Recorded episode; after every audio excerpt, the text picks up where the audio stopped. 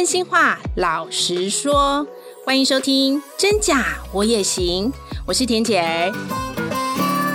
中年男子，中年男子，还有多少勇气去试？能不能孤注一掷？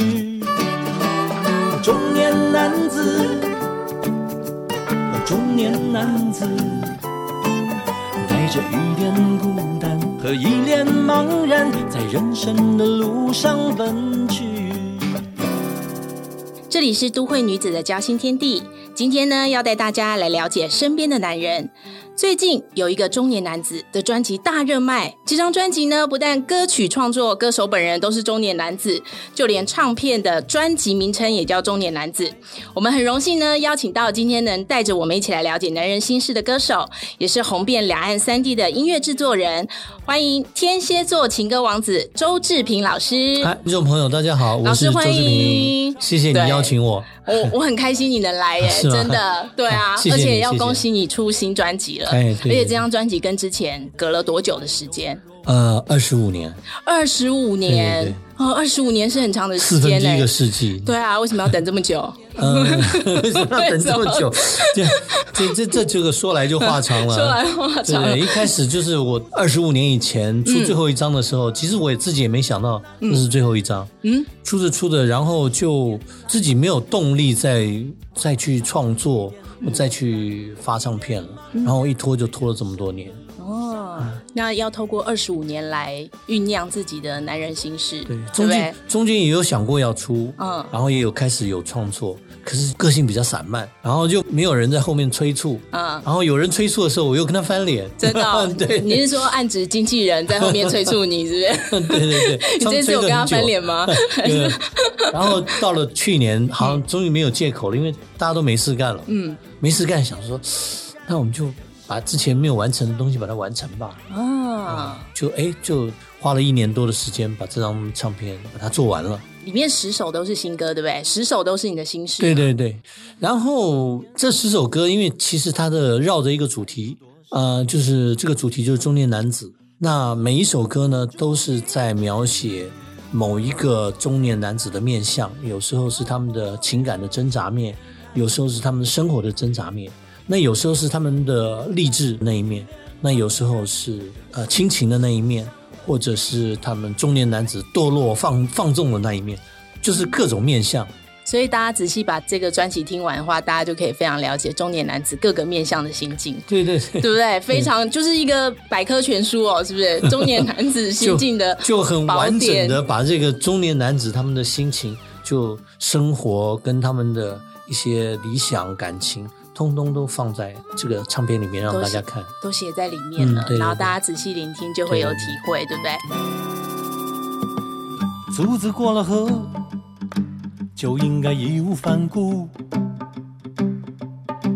可往左还是右，怎么还跌跌撞撞弄不清楚？后浪它太可恶，一个劲儿地往我身上扑。哦，这心里的苦找谁诉？刚刚特别有点出来了，就是老师是天蝎座的，嗯、因为我有特别注意到，在我们节目录音的前几天，嗯、老师的生日才刚刚过。Happy birthday to me！在大家既定的印象里面，都觉得哎，天蝎座的男子是不是就是让人家深不可测，然后捉摸不定，嗯、一下温柔，一下冷酷，嗯、一下热情，一下又冷漠。今天呢，我们就要让你好好聊聊。你在歌坛纵横这三十年来，能永葆这个帅气跟人气的最主要法宝是什么？嗯、对你讲这个“纵横”这两个字哈，嗯，它也对也不对，嗯，因为我不是三十年都纵横，有时候是趴着的，真客气了。对，有时候他的确是横着走啊，有时候真的是趴着的。嗯，那其实三十年，我我在真的进入这个娱乐圈啊，唱唱片圈，大概是三十五年的时间。啊，三十五年时间，一开始呢就是做助理制作啊，到了九零年真正开始自己发专辑，到现在是三十年。嗯，啊，那这三十年就是前面那一段其实是很风光的，因为我在出唱片的时候已经是唱片公司的制作部的头目了，制作部的经理了。嗯，那个出片的时候也没有遭到太多新人的，就是被人家看作新人的那种对待。嗯，就是很多那时候我们出新人就是要去做游戏啊，啊玩就是玩一些游戏，然后他打不了歌。那我是一出片就是可以去打歌的，不用去玩游戏的。哦，嗯。然后因为背后有有有人拉着，嗯啊，一方面有唱片公司的光环在，就是唱片公司的制作部经理出唱片，然后一方面我是呃出出片的时候是。庾澄庆跟童安格两个人带着我上节目哦，所以那个是他们两个是几乎那个时候的最大牌了，嗯，然后所以上节目也很容易，也很方便。第一张就有很好的成绩，在那一段时间可以说是因为是一方面也是运气好，二方面也是碰到对的时机，就哎真的有点横着走路那种感觉，啊，有纵横的感觉。对对对，嗯，那个时候还好，就是我的心态没有很跋扈嚣张，嗯，就是我是还是。我知道我自己是一个创作人，是一个音乐人，是一个从写歌出来的人，所以呢，心态还比较摆得直。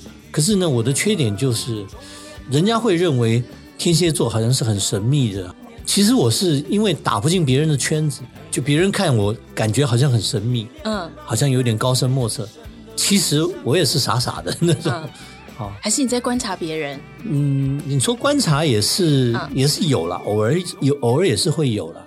可是我觉得被会被人家认为是比较神秘的，多半还是因为自己的不善交际，或者是不善与人相处，嗯，所以才会被人家感觉是有距离感。那事实上不是这样的。事实上，就是认识我的朋友都都觉得我很风趣。嗯，对啊。或者或者这个人很三八，或者是蛮好笑的这样。那就是，所以你的法宝是风趣。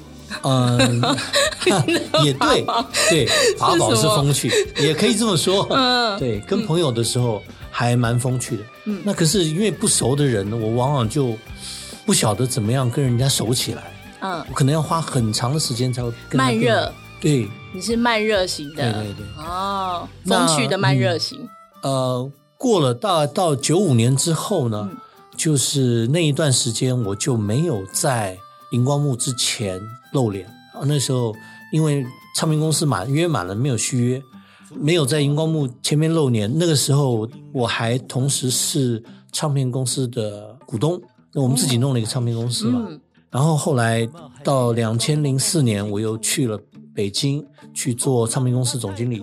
到了零九年，我又跟朋友合作了一个草台回声。那之所以能够到现在还能够有对音乐保持这样高度的热情，我觉得是因为我常常跟年轻人在一起，嗯，尤其是到零九年以后呢，就就是我们那个独立厂牌啊，它全部都是一无所有的年轻人，他们有的只是音乐，嗯嗯，有的只是音乐上面的才能，那跟他们相处，你就觉得人又青春起来了，嗯，又重新。对那种音乐有那种热情的感觉，嗯，所以大家现在在看到我对于音乐是充满热情的，或者是感觉还是那么有创，青春洋溢，哎，对，哎，对，还是有还是有创造力的，对，多半也是因为我还是跟年轻人在相处，然后我从他们的身上也吸取到一些养分，嗯，那我觉得我自己最大的优点是我从不以我自己是一个资深音乐人而自满，嗯，就是说我知道自己跟年轻的音乐人，我比他们多的只是年资而已，就可能我比他们老一点。嗯，那其他在年轻的音乐人身上，其实我可以吸收到很多的东西。哦，那我没有停止去吸收，我觉得这是我的优点。哦，哎、嗯，很棒哎，哎、嗯，可是现在年轻人都很爱那种 rap 那一种，你也爱吗？嗯，或者是那种。嗯，对对对，你看这种你也你也 OK，是不是？我我也 OK，只是我不会。对，那我这次在那个这张专辑里面有一首叫《我爱茶宝》，嗯嗯，里面很有尝试了一段，当然不是 rap 的很精彩，就是可能依这个职业 rapper 来说，我那个算鼠来宝。可是哎，我觉得也蛮好玩，但是有你的创意了，对不对？对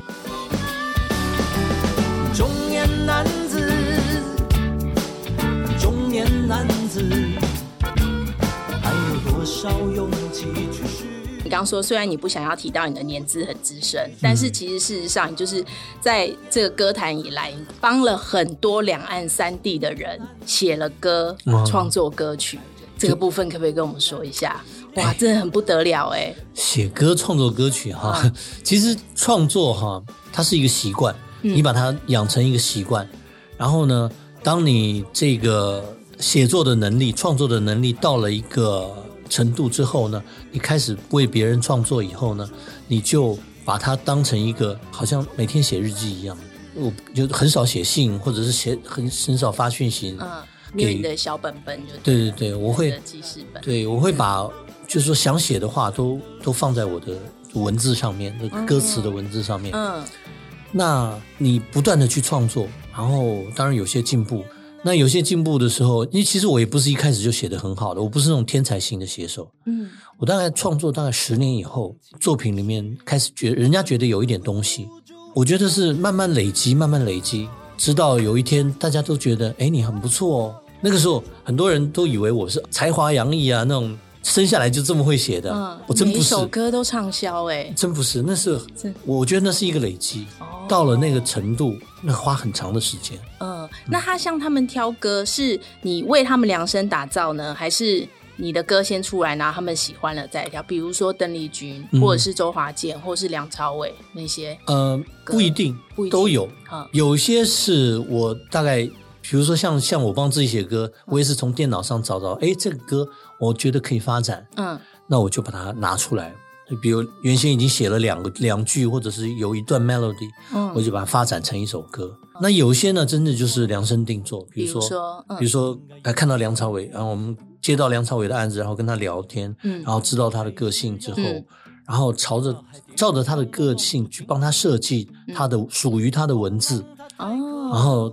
他能唱什么样的音域啊？他的高音怎么样？低音怎么样？就在文字上跟旋律上都帮帮他设计。所以一天一点爱恋是就量身就是为他量量身打造的，对，量身打造。那就是唱出他的他的心境，他的东西。对对，对那一张唱片我帮梁朝伟写了蛮多歌的。嗯，我在他第一张唱片帮他写了三首歌。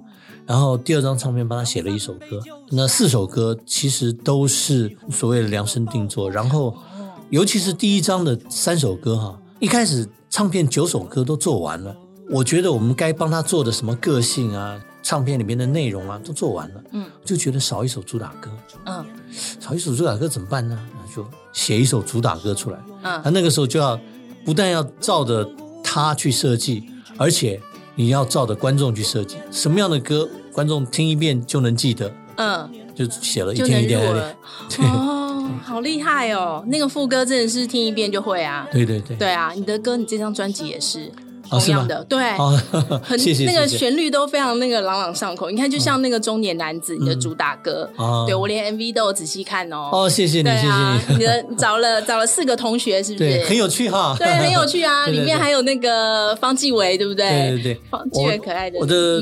就是我们四个制作人分为分别是陈美薇、王志平、侯志坚，还有薛忠明。嗯，那本来还有陈子红跟黄大军的，可是后来档期没有敲好，他们两个没赶上。嗯，再加上方季惟跟何方也来助阵。嗯，很可爱。然后片头还有先生小姐，还加上瓜哥、小松，他们都来帮忙。对，哎，很棒，很有趣，很高兴。对啊，嗯，你的这一张专辑非常有趣。然后里面那个方季惟还绑辫子嘛？方季惟对对对对，我有看到，很可爱。他那天真的很就蛮辛苦的，因为他早上还在拍戏。他早上他的戏是演一个演一个老太婆，化的是老妆。嗯，然后到了十点呢，那个剧组收工，然后他十一点钟赶到我们的那个拍摄现场，然后开始化年轻的妆，从老妆化到女学生这样。啊，好敬业哦！对。非常棒哎，真的，对啊，你的那个短短的一首歌里面，其实就呈现出你的心境。中年男子那个时候，对于时局一直不断的往前进的时候，后浪拍打在你身上的 那一块，对对对，对我很想了解，就是拍打在你身上那一块，你是有心有戚戚焉，还是曾经遇过什么样的事情，让你觉得啊，后浪要来了？我觉得我们要继续进步，还是要怎么样？呃，其实你的心境是什么？嗯、其实。这首歌一开始我是在呃我刚刚快要四十岁的时候写的，哦、那个时候原来的歌名叫《男人四十》，嗯，那时候有个电影叫《女人四十》嘛，嗯，然后我就想说，哎，写一个《男人四十》这样的歌，那写就是写我那个当时刚迈入四十岁的那种比较彷徨的心境。因为我在刚四十岁的时候，真的就是已经老实讲，我那时候已经退休了，就是也没有再出唱片，就帮别人写歌是很少了，大概一年写个一首，顶多两首。嗯，那做唱片呢？啊、呃，两年做一张，帮人家两年做一张，就是偶尔帮人家做一做。嗯，那也没有不太有人找我。嗯，啊，因为一开始我们那时候在自己做唱片公司的时候，几乎有外面来的 case，我们都不太接了。嗯，那所以后来自己把那个唱片公司的股份出清以后呢，那别人也不太来找我了。那写歌也是那个时候最巅峰的时候，突然那个时候有一个好像的唱片唱片公司的协定。说一首歌以后就只能卖三万三万块钱，嗯，那个时候我们的出去一首歌是十几万呢，然后突然说现在规定我们每收一首歌只有三万块钱的预算，那想干嘛写呢？嗯，别写了。版权呢？那个时候那个时候因为整个的这个华语的销售量往下降了，哦，然后就是你你版税也你除非你除非碰到除非碰到周杰伦，要不然你赚不到什么钱。那周杰伦又他自己都 都他自己写，他自己赚啊，对啊，对。那所以就是那个时候很多比较稍微有点身价的的词曲创作者都不太愿意写了。嗯。那那个时候我也一方面也是有点懒了，然后就整个的心情都其实是很很低档的，很荡很荡的。那时候觉得就好像被后浪拍碎了那种感觉哈。然后自己又觉得没有什么很彷徨，嗯，就不知道该要往哪里走。所以那个时候才写这首歌的时候，开始写这首歌的时候，才会有那种啊、呃，带着一点孤单和一点茫然。嗯、对，这个副歌，对，用唱的跟我们唱一下好不好？好好听哦。中年男子，中年男子，还有多少勇气去试？能不能孤注一掷？中年男子。中年男子带着一点孤单和一脸茫然，在人生的路上奔去。真的耶，好棒，好好听哦！就是那啊那个时候就有这这几句出来，带着一点孤单和一点茫然。对，然后前面还写了几句，比如说像是呃后浪他太可恶啊，一个劲儿往我身上扑啊那种，那种真的心情是很彷徨的，也不晓得前路何方的感觉。然后。其实沉淀了好几年，当了好几年，然后有一个机会说要去北京上班当总经理，嗯，那就去了。那去了以后呢，感觉好像别人别人也不是很重视，就是这个职务，只是说给了你很多薪水而已。那那个职务的权力没有很大，哦，就是感觉好像也也使不上力。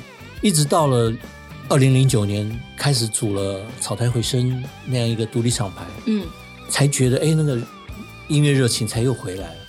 所以这其实也凸显出，当一个音乐人，他其实要跟着这个时局，要慢慢的往前进，嗯，对不对？而且你很早，你说你四十岁就已经意识到这个前景茫然的感觉，很早哎、欸，对，不晓得怎么，就是一方面那个时候整个的华语歌曲它是往下掉的，而且是一个断崖式的往下掉。从一九九九年开始，九二一大地震之后，嗯，那个时候整个台湾的音乐就只剩下周杰伦一个人。哦，因为专辑啊、CD 那些都不好卖，对对对，可能都转线上了。对对对，对，对？就是它变成不但的它的总量减少，而且过度集中，嗯，集中在某一两个人身上，男生就在周杰伦，周杰伦。就是周杰伦跟 S.H.E，嗯，没其他没有了，就是你出来也就不见了，所以现在才会有那种你出一张唱片，大概顶多就只能卖个几千张，嗯，甚至你卖个几百张就已经就开庆功宴了。对，哎，这个时局不一样哎。迷迷糊糊的抱头哭，昨天是出生之都，今天是可有可无。哎，老师，这张专辑里面我有还有两首歌，我觉得我特别印象深刻。有两首歌我好喜欢，哪哪两首歌？有一个那个偶然想起那日你身上的香，啊、还有思念树啊。我觉得这两首啊，是不是又唱出你的男人柔情？对对，是不是那日你身上的香？是用香味机。想起那日你身上的香，哇，这我我我一直很很喜欢这一句，这样带出来这样的感觉。嗯，想起你那日你身上的香，它、嗯、其实它。它整个它是很有很有画面感的，不但有画面感，而且你一看到这样的字句，你就有点心领神会。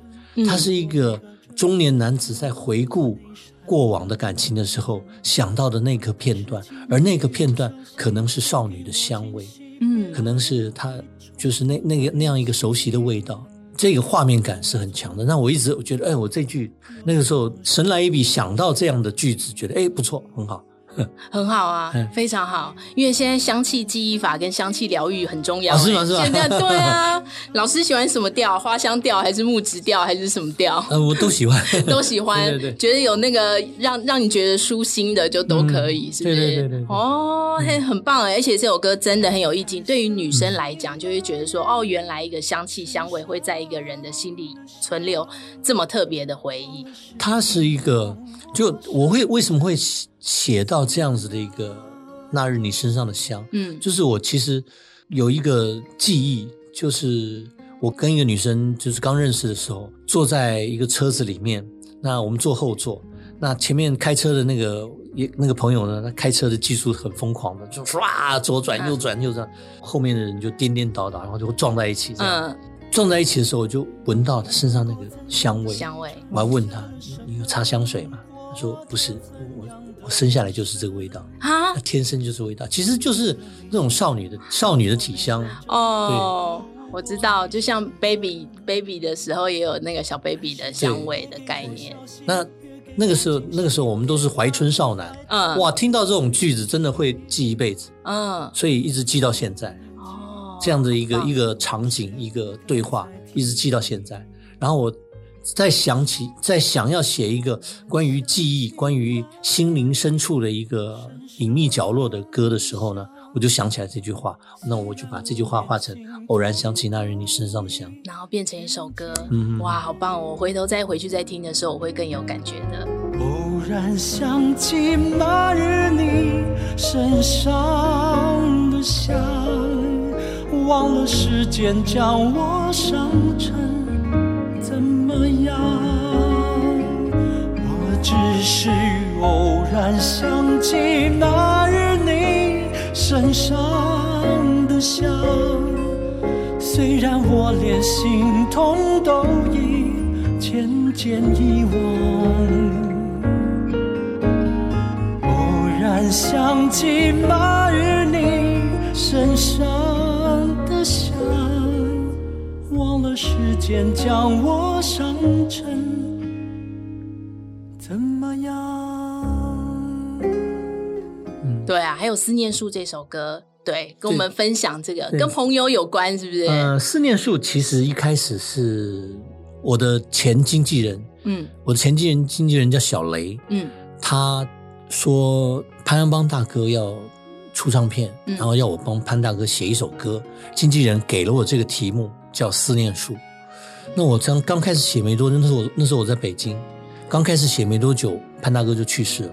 然后呢，我这首歌我就没有再写下去，嗯，就把它摆着。后来二零一七年，小雷也去世了，我那个前经纪人也去世了，嗯。然后我去年想要把这首歌从电脑里面拉出来，重新再写的时候呢，其实有几句它是之前完成的，比如说像啊、呃，你你在我的心里种下一棵思念树，对，这句好有感觉，对。然后像前面其实是第一句，其实是帮潘大哥的他那时候的感觉去写的，就是，呃，那时候给我的一个感觉，好像他有家人在美国，然后他在这边，啊，有时候会像啊、呃，我在这边不太冷，你那边可能窗前堆满了雪，嗯，那样的一个感觉，嗯，好。那在写这种歌的时候，哎，其实心里面是蛮伤感的，因为，嗯。这些年去世了很多朋友，很好的朋友，甚至是高中的莫逆之交，都在这一两年都走了。我就想把这首歌写，我想把它写的温暖一点，嗯，就是写出来是感谢这些在你生命过程里面给过你温暖的朋友。就是我在写这种歌的时，写这首歌的时候，心里面是怀念他们的这种感觉，所以笔触会比较温暖，嗯，而不是悲伤。虽然心里面一开始是悲伤的。可是，我希望说把它写成温暖的感觉，因为一开始这首歌是潘大哥他，等于是他给的我一个一个灵感的来源。我在旋律上面呢，很多部分其实是感觉是这个这旋律旋律是他可以唱的。哦，真的哎，嗯，原来你写歌是写入人心，也唱入人心。嗯、我觉得 对啊，情歌王子就是这样啊，你勾起你自己的回忆，也帮大家勾起了很多爱的记忆，嗯，包括了陪伴你一路走来的人事物，对不对？嗯、很多的好朋友，对不对？最后我想要问你，就是其实在这三十多年来，你写过无数歌曲，可是我好像没有听你聊过，说你最喜欢哪一首歌？为什么？我现在在这个阶段最喜欢的歌就是。偶然想起那日你身上的香，因为他在我的创作的过程中是很不一样的出生的一个状况。嗯，几乎所有的我喜欢的歌，像风花雪月，像真，这种这些歌，它的创作的时间都拉得很长，最短也要一个月，长要三五个月才能把它写完。因为我喜欢在歌写了七八成以后，把它放着，然后去找字句去堆砌它。去把这首歌把它堆砌到完美的状况。嗯，那可是这首歌就不一样。这首歌我当然前面的构思的脑袋里面要想这个故事要怎么形成，故事的细节是怎么样，那想了很久，可是没有动笔。嗯，动笔就是一开始那两句，就是偶然想起那日你身上的香，忘了时间把把我们那时候写的是我们伤成怎么样。嗯，一开始写了这两句以后，就把它摆进电脑，然后就没有，就是只是想说我要怎么去构思这个画面。哎，就后来构思好了以后，我大概只花了两个小时就把它写完了。哇！而且写完以后呢，就觉得我不需要再去雕琢它的字句了，嗯、因为它的故事太完整了，它整个故事太完整了，所以而且它的情感的饱和度已经已经满了。嗯，所以就是因为他的创作的历程对我来说是这么特别，所以我在这个阶段，我现在最最喜欢，在我心目中分量第一的是这首歌。哦，好棒哦！嗯，你知道那个老师在讲这首歌的时候，那个脸上的表情是非常幸福洋溢的，嗯、你知道吗？对，对，对，就是你写歌的时候，其实把你自己的心境都写进去了。嗯、我想要跟大家分享，就是其实有一段话一直在我脑海里呈现，就是有一位哲学家说：男人可以心痛，但是无需沉沦；男人可以呐喊，但无需哭泣；男人可以霸气，但无需霸道。男人可以柔情，但无需缠绵。有霸气，有柔情，有平淡，有辉煌。这才是男人的世界。哎呀，写的真好！我觉得这段话跟你的那个，就是你的专辑，还有你整个心境，刚刚聊的过程，嗯、对我就一直觉得很呼应。就是包括你心一路走来在歌坛的，不管你觉得是后浪太可恶，还是你觉得你现在其实也可以在保有你自己跟年轻人的互动上，或者是你自己在呃感情世界，或者是呃人生的这段跟朋友的历练上面，你都有一个很完美的呈现。嗯哇，谢谢你，谢谢。我觉得这张专辑很棒，谢谢你，谢谢。这样子我有认真听，我有认真，对不对，我有认真陈述。对啊，那今天其实到最后了，我想要呃跟大家说，其实刚刚除了跟老师分享他的人生观之外，其实有的时候，其实男人的心境是这样，其实女人的心境也何尝不是？嗯，其实我们想要告诉大家，透过节目，就是其实女人只要多花一点心思，然后关心你身边的男人世界，多一份将心比心。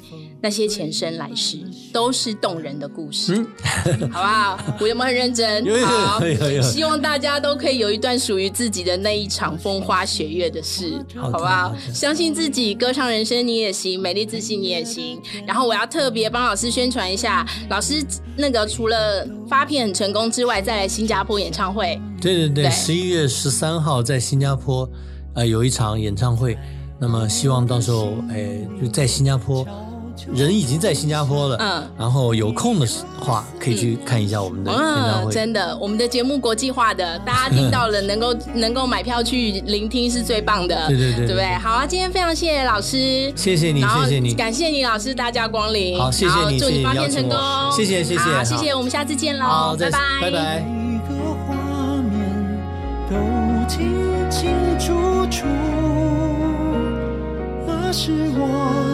我